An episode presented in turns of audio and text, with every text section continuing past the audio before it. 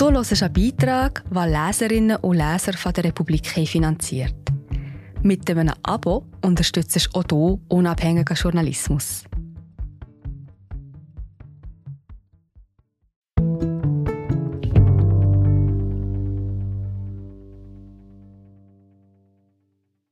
Vor einem Jahr hat Russland die Ukraine überfallen. Mehr als 100.000 Menschen sind nun tot. Unsere Nachrufe auf sehr, sehr wenige von ihnen. Wer lebt, wer stirbt. Von Oliver Fuchs, Pascal Müller und Konstantin Seibt. Gelesen von Jonas Rüegg. Der Trost, den man in vielen ukrainischen Nachrufen liest, lautet der Krieg nimmt die Besten.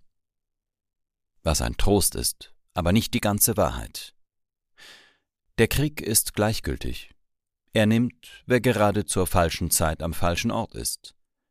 Der Unterschied zwischen Tod und Leben sind meist ein paar Zentimeter, ein paar Minuten und ein paar furchtbar alltägliche Entscheidungen, ob man gerade Kaffee holen ging oder nicht. Durch den russischen Angriff vor einem Jahr wurden 42 Millionen Ukrainer in diese Logik gezwungen. Egal wer du bist, egal was du tust, dein Leben ist verletzlich, wie das deiner Kinder oder Nachbarn auch. Nicht einmal so etwas wie eine Erinnerung ist gesichert. Wer das Pech hatte, an einem richtig falschen Ort zu wohnen, wie etwa in der Hafenstadt Mariupol, endet mit einer Nummer in einem endlosen Gräberfeld bis hin zum Horizont. Das Verbrechen Putins, seiner Funktionäre, seiner Anhängerinnen, seiner Offiziere und Soldaten, seiner heimischen wie ausländischen Propagandisten ist eine umfassende Gleichgültigkeit gegenüber dem Leben. Die Menschen in der Ukraine sind dem Kremlherrscher so egal wie die eigenen Leute oder Städte, Verträge oder die Wahrheit oder auch nur die eigene wirtschaftliche Zukunft. In der Ukraine liest man nicht viel über den Tod und Tote, man hat anderes zu tun, sein Land, sein Leben zu verteidigen, und da helfen Mut, Fröhlichkeit, Witze und Zorn und Waffen sehr viel weiter als jeder Blick zurück. Denn wie es war, wird es nie wieder werden. Hier spricht man ebenfalls nicht darüber, weil weit weg, weil abgelenkt durch Neues in Twitter und Tagesschau und weil es nicht machbar ist, ein Krieg wie in der Ukraine ist eine Flut an Tod, Leid, Verbrechen. Wer soll dem gerecht werden? Niemand kann das. Niemand wird es je tun. Und trotzdem ist es keine Haltung, Schreckliches einfach zu ignorieren, weil es zu groß ist. Wir haben deshalb hier sehr, sehr dünne Nachrufe von sehr, sehr wenigen der mehr als hunderttausend Toten des Krieges geschrieben. Männer, Frauen, Soldaten, Zivilisten, Prominente, Kinder, russische Invasoren. Unser Auswahlkriterium war ebenfalls das des Krieges. Der Zufall. Und da die Wahrheit eines der ersten Opfer im Krieg ist, haben wir uns bei den Quellen an das Bestmögliche gehalten. Die klassischen, gut recherchierten Zeitungsartikel. Nurmagomjed Gachimagomjedov 27. Februar 2022 nördlich von Kiew. In offiziellen Gebäuden Russlands hängt nun gelegentlich das Porträt von Nurmagomjed Gachimagomjedov, Oberleutnant der russischen Armee, etwa hinter der nationalen Ringermannschaft in einer Turnhalle. Der Grund? Er war der erste offiziell bestätigte gefallene Soldat auf russischer Seite. Gachimagomjedov starb wenige Stunden nach der Invasion. Angeblich geriet er in einen Hinterhalt und zündete eine Granate, die auch noch mehrere Ukrainer tötete. Anfang März erklärte ihn Wladimir Putin zum Helden Russlands. Leider posthum. Gachimagomjedov wurde 25 Jahre alt. Er kam aus Dagestan. Die mausarmen asiatischen Provinzen sind das Hauptrekrutierungsreservoir der russischen Armee. Ein Grund, warum der russischen Führung das Leben der eigenen Soldaten so wenig wert ist wie das Leben ihrer Gegner. Irina Filkina, 5. März 2022, Butscha. Im Jahr zuvor hatte Irina Filkina einen Plan gefasst, endlich so zu leben, wie sie es wünschte, und sich selbst zu lieben. Sie begann einen Kurs bei einer Kosmetikerin und träumte von Schönheit, Ruhm und einer Karriere auf Instagram. An ihrem letzten Tag fuhr sie mit dem Fahrrad nach Hause. Ihre Tochter bat sie, den Zug zu nehmen. Irina erwiderte Olga, kennst du nicht deine Mutter? Ich kann Berge versetzen. Sie blieb verschollen.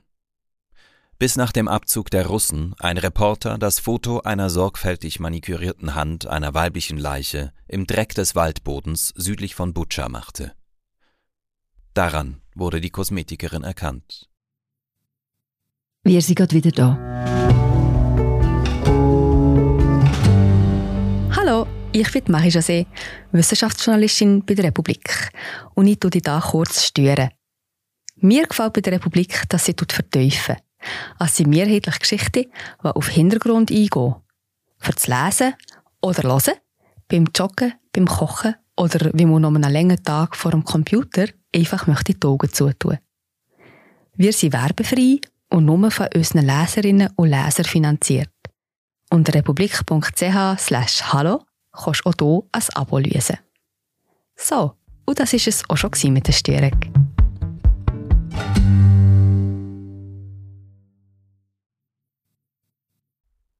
Durch das Herz auf dem Nagel des Ringfingers.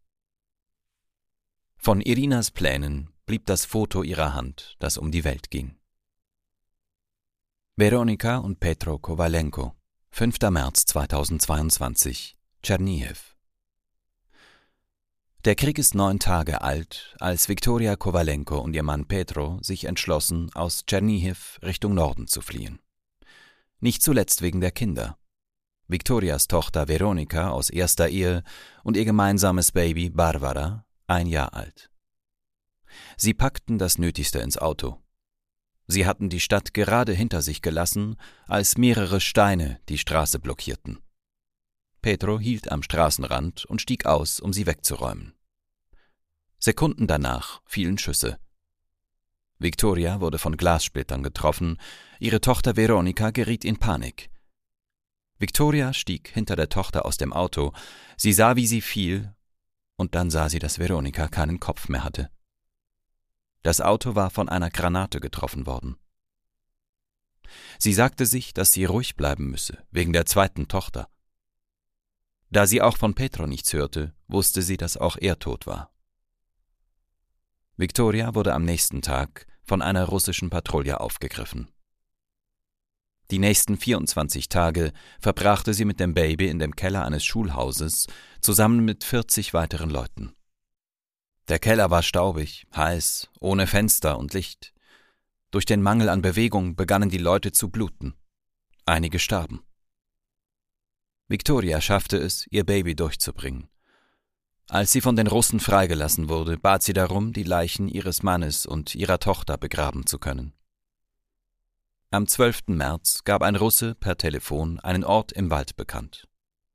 Sie fand dort zwei Särge, einen großen und einen kleinen, Sie versuchten, sie zu begraben, schafften es aber nur halb, weil rundherum geschossen wurde.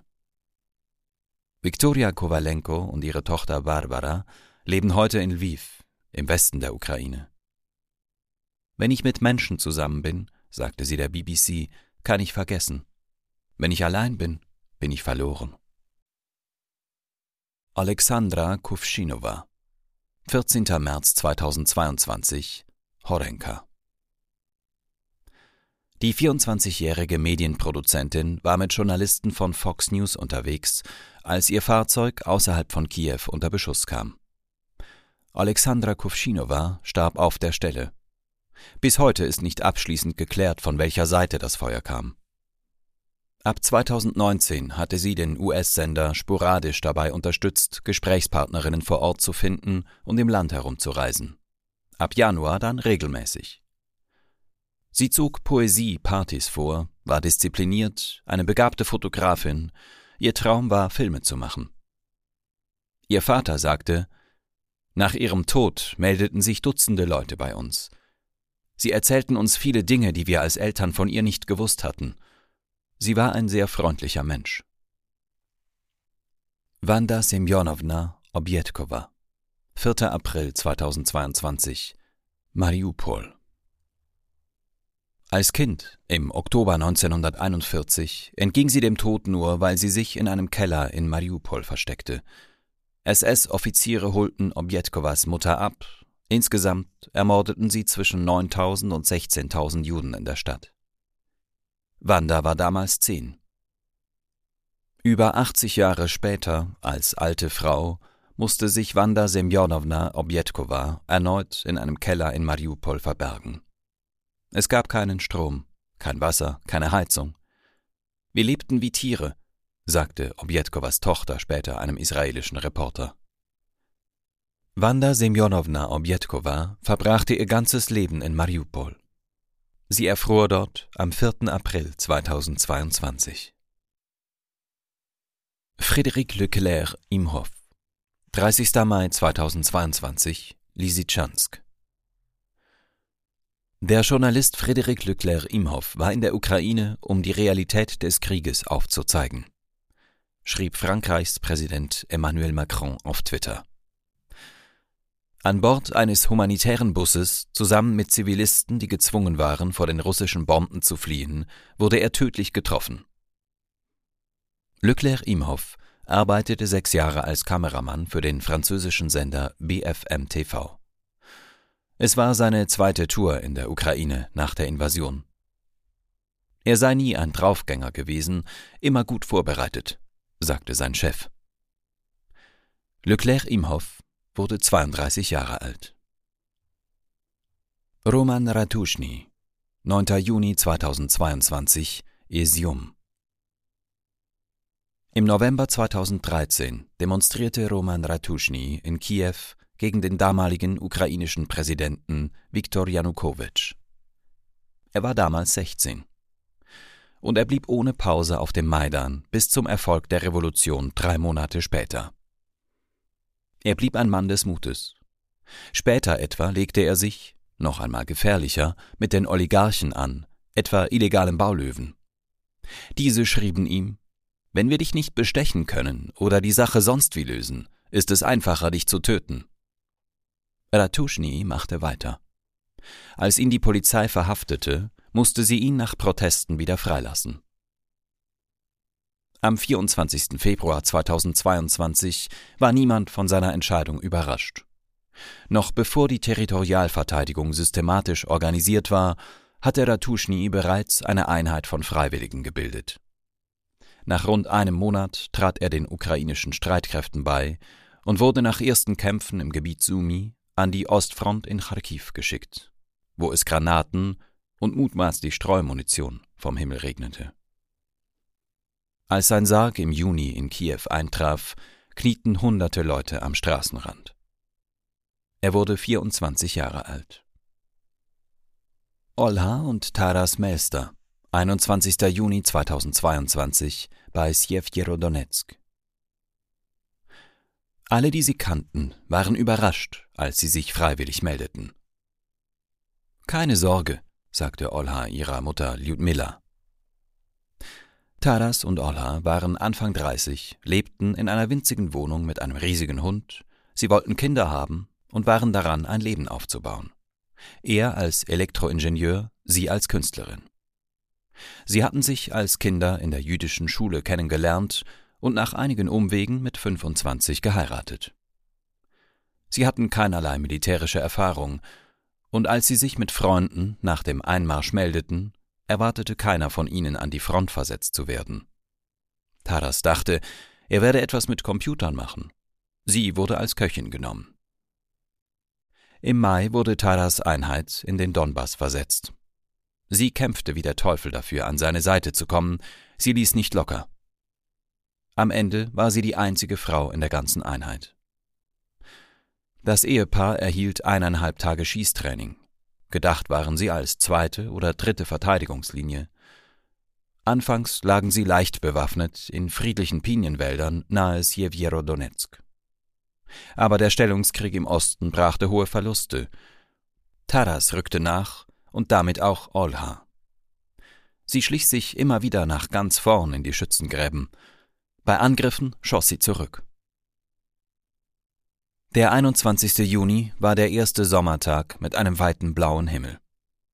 Olha erschien um 10 Uhr im Schützengraben bei Taras. Die Russen begannen ihr übliches Artilleriefeuer, etwas heftiger als sonst, und plötzlich traf etwas Großes, eine Rakete oder eine Fliegerbombe, den Graben. Sie starben gemeinsam. Seitdem zündet Taras Vater auf dem Friedhof vor ihrem Grab immer zwei Zigaretten an, eine für den Sohn. Seine Mutter war noch nie am Grab, weil sie sonst für immer dort bleiben würde.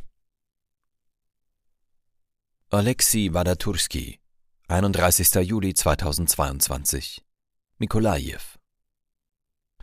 Wadaturski war einer der reichsten Ukrainer, Gründer und Direktor von Nibulon, dem zweitgrößten ukrainischen Exporteur von Getreide. Er lebte in Mikolajew, der größten ukrainischen Hafenstadt am Schwarzen Meer. Wadaturski starb beim bis dahin größten Beschuss der Stadt gemeinsam mit seiner Frau Raisa Wadaturska, als eine russische Rakete sein Haus traf. Vor seinem Tod soll er nach alternativen Lieferrouten gesucht haben, da der Hafen von Odessa blockiert war. Russia Today lobte seine Ermordung als Denazifizierung in Action. Ivan Suschko, 24. August 2022, Michailivka Etwa um 8 Uhr morgens explodierte in Michailivka in der Region Saporischia eine Autobombe. Ivan Suschko, der von Russland eingesetzte Bürgermeister des Dorfes, wurde schwer verletzt ins Krankenhaus gebracht. Dort starb er noch am selben Tag. Vor der Invasion soll er sich sein Geld als Partyunterhalter und Weihnachtsmann verdient haben. Denis Kolchin, 3. September 2022, Selenodolsk Anastasia Kolchina saß mit ihren Zwillingen auf der Parkbank. Sie hörte, wie jemand schrie Runter, auf den Boden. Nach der Explosion hörte sie Ruslan schreien, aber Dennis nicht. Sie tastete in der Staubwolke nach ihm und fand zwei Münzen große Wunden im Rücken. Es war eine von mehreren Raketen an diesem Tag. Die Gemeinde gab 15 Minuten vorher eine Warnung heraus, aber Anastasias Handy hatte keinen Empfang. Eine Ambulanz brachte Dennis ins 50 Kilometer entfernte Kinderspital, aber es war zu spät. Er hatte zu viel Blut verloren. Als man es ihnen sagte, fiel Ruslan dem Arzt zu Füßen und schrie Mein Bruder kann nicht sterben, ihr versteht nicht, er ist mein liebster Mensch, er ist was Besonderes. Einmal im Kindergarten hatte man Ruslan und Dennis gefragt, wer ihre Freunde seien. Sie antworteten Niemand weil wir brauchen doch niemanden, wenn wir uns haben. Dennis wurde am 6. September begraben, neun Jahre alt. Alexander Schapowal, 12. September 2022, Majorsk. Vor der Invasion war Schapowal einer der Haupttänzer an der ukrainischen Nationaloper und unterrichtete Choreografie. Danach meldete er sich freiwillig, in der Armee bediente er einen Granatwerfer. Er starb Anfang des Herbstes in der Region Donetsk unter Mörserbeschuss. Die prima Ballerina Christina Schischpor kannte ihn seit 22 Jahren. Sie tanzten gemeinsam Schwanensee. Sie sagte, ein zuverlässiger Partner, ein zuverlässiger Freund, ein aufrichtiger Mensch. Und ich muss sagen, dass er die Seele des Teams war. Schapowal hinterlässt seine Frau, einen Sohn und eine Tochter. Anastasia Gritsenko, 17. September 2022, Tschuhujew. Mitte September ließ der konstante russische Beschuss nach, der monatelang auf die Millionenstadt Kharkiv niedergegangen war. Die Familie Gritsenko fühlte sich sicher genug, ein Wochenende in ihrer Datscha außerhalb zu verbringen. Nasta, so nannten die Eltern ihre elfjährige Tochter, freute sich auf das Fahrradfahren. Ihre Eltern hatten kurz das Haus verlassen, als die russische S-300 einschlug. Ein Nachbar sagte, Nasta habe noch einen Moment weiter gelebt, als er zum Krater gekommen sei. Juri Kerpatenko, Ende September 2022, Cherson. Laut dem ukrainischen Kulturministerium planten die russischen Besatzer am 1. Oktober ein Konzert, um die Verbesserung des friedlichen Lebens in Cherson zu feiern. Teilnehmen sollte daran das Hilea Kammerorchester unter Chefdirigent Juri Kerpatenko. Kerpatenko weigerte sich. Die Besatzer erschossen ihn in seinem Haus. Cherson wurde am 11. November von den ukrainischen Streitkräften befreit. Das Theater, an dem Karpatenko angestellt war, trug den Namen von Mikola Kulisch, einem sozialistischen Dramatiker, der am 3. November 1937 zusammen mit 289 anderen ukrainischen Intellektuellen von der sowjetischen Geheimpolizei erschossen wurde. Jewgeni Nuschin 11. November 2022 Ort unbekannt über 20 Jahre nach seiner Verurteilung wegen Mordes landete ein Helikopter im Gefängnis, in dem Jewgeni Nuschin einsaß. Diesem entstieg Jewgeni Prigoschin, Chef der Söldnertruppe Wagner. Er war in das Gefängnis südlich von Moskau gekommen, um den Insassen einen Vorschlag zu machen. Wer sich freiwillig für den Krieg meldet und sechs Monate überlebt, kommt als freier Mann zurück. Nuschin desertierte am zweiten Tag an der Front. Was hat Putin in der Zeit, in der er an der Macht ist, Gutes getan? Hat er irgendetwas Gutes getan? sagte Nuschin 55 zur New York Times im ukrainischen Kriegsgefangenenlager. Ich glaube, dieser Krieg ist Putins Grab. Ein paar Tage später schickte ihn die Ukraine zurück. Gefangenenaustausch. Freiwillig, sagt die Ukraine. In einem Video, das Prigoschin verbreitete, sieht man Nuschin in einem Keller, den Kopf an einer Wand fixiert. Sie sagten mir, über mich würde nun Gericht gehalten, sagt Nuschin in dem Video. Dann schlägt ihm ein Mann im Kampfanzug einen Vorschlaghammer gegen Kopf und Nacken. Dem Reporter Bodan Papadin, der ihn im Gefangenenlager interviewt hatte, war Nushin durch seine außergewöhnliche Ruhe aufgefallen. Auch im Video kurz vor seiner Hinrichtung zeigte er nicht die geringste Nervosität. Ich vermute, dass es das ist, was 23 Jahre in russischen Gefängnissen mit dir machen, sagte er. Dir bleibt kein Gefühl von Angst mehr übrig. Serhi, 23. November 2022, Wilnjansk. Serhi war gesund, ein wenig kleiner als 50 Zentimeter, ein wenig leichter als drei Kilo. Er hatte ein rundes Gesicht, zwei viel größere Schwestern und einen siebenjährigen Bruder, der ihm bereits seit Wochen seinen Spielzeugtraktor zeigen wollte. Er kam an einem Montagmorgen zur Welt. In der Nacht auf den Mittwoch traf die erste Rakete die Kleinstadt, eine Stunde später schlug eine in der Geburtsklinik ein. Trümmer fielen auf das Bett der Mutter. Die Helfer fanden Maria Kamjanecka barfuß im Schutt. Der Mann, der ihren Sohn fand, hielt ihn zuerst für eine Puppe. Die Eltern begruben ihn am nächsten Tag, damit seine Geschwister ihn nicht so sehen mussten. Serhi bekam einen Kuss der Mutter, Weihwasser, Blumen, einen Kinderwagen, einen Schmetterling und einen Stofftiger. In der Nacht träumte Maria Kamjanecka von ihrem Sohn, dass er Hunger habe. Am Morgen nahm sie seine Geschwister ins Auto und brachte ihm Kekse und Schokolade. Igor Manguschew, Anfang Februar, irgendwo in Luhansk. Manguschew, ein russischer Neonazi, war im Sommer durch ein Video bekannt geworden, als er bei einem Popkonzert mit einem menschlichen Schädel aufgetreten war, von dem er sagte, er habe einem ukrainischen Soldaten gehört. Er sprach davon, dass man nichts gegen die Menschen habe, sondern gegen die Idee einer antirussischen Ukraine und man deshalb alle mit dieser Idee töten müsse. Versteht er jetzt, was russische Welt bedeutet? rief jemand aus dem Publikum. Ich denke jetzt schon, sagte Manguschew. Manguschew arbeitete als Propagandachef von Jewgeni Prigoschin, dem Chef der Wagner-Söldner. Manguschew starb weit weg von der Front durch einen von oben abgegebenen Schuss in den Kopf. Kurz durch eine Exekution.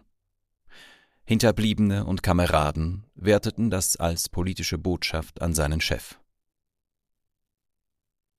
Alexei Sawatzki, 14. Januar 2023, Bachmut. Alexei und Anna küssten sich mit 15 und sie hatten nie wieder etwas miteinander. Dann starb Ende August Alexis bester Freund Juri an der Front. Am Abend nach dem Begräbnis küsste Alexei Anna wieder und sagte, dass er sie schon immer geliebt habe, aber nichts gesagt habe, weil sie mit einem guten Kollegen von ihm zusammen war. Aber das sei ihm jetzt egal. Seitdem telefonierten sie täglich. Anna sagte später, Juris Tod zwang uns, die Tatsache zu akzeptieren, dass wir im Leben nur etwas machen können, solange wir lebendig sind. Alexei war in Bachmut stationiert. Mitte September war er eines Abends sehr müde und er fragte, ob sie nach Urlaubsgründen recherchieren könnte. Du willst mich doch nicht etwa heiraten? fragte sie. Wir können das Angenehme mit dem Nützlichen verbinden, antwortete er. Seitdem waren sie verlobt. Am 13. Januar erzählte ihr Alexei, dass es im Schützengraben zum Schlafen zu kalt sei Außerdem bedrückte ihn, dass die feindlichen Stellungen nur noch 15 Meter entfernt waren und dass er es keine einfache Sache fände, auf jemanden zu schießen, der so nah sei. Sie schärfte ihm ein, Du musst dich immer daran erinnern, wenn du ihn nicht tötest, tötet er dich. Am nächsten Morgen starb Alexei Sawatzki durch eine Kugel, die ihn im Genick traf. Was damit tun? Eine Kerze anzünden? Nun, wahrscheinlich wäre das respektvollste, das Kriegsmaterialgesetz für Munitionslieferungen an die Ukraine zu lockern, die russischen Oligarchenkonten zu enteignen und die geflüchteten Ukrainer nicht dazu zu zwingen, ihr Auto zu verkaufen. Es gibt Politiker, die für und solche, die gegen diese Maßnahmen sind. Diesen Herbst wird in der Schweiz gewählt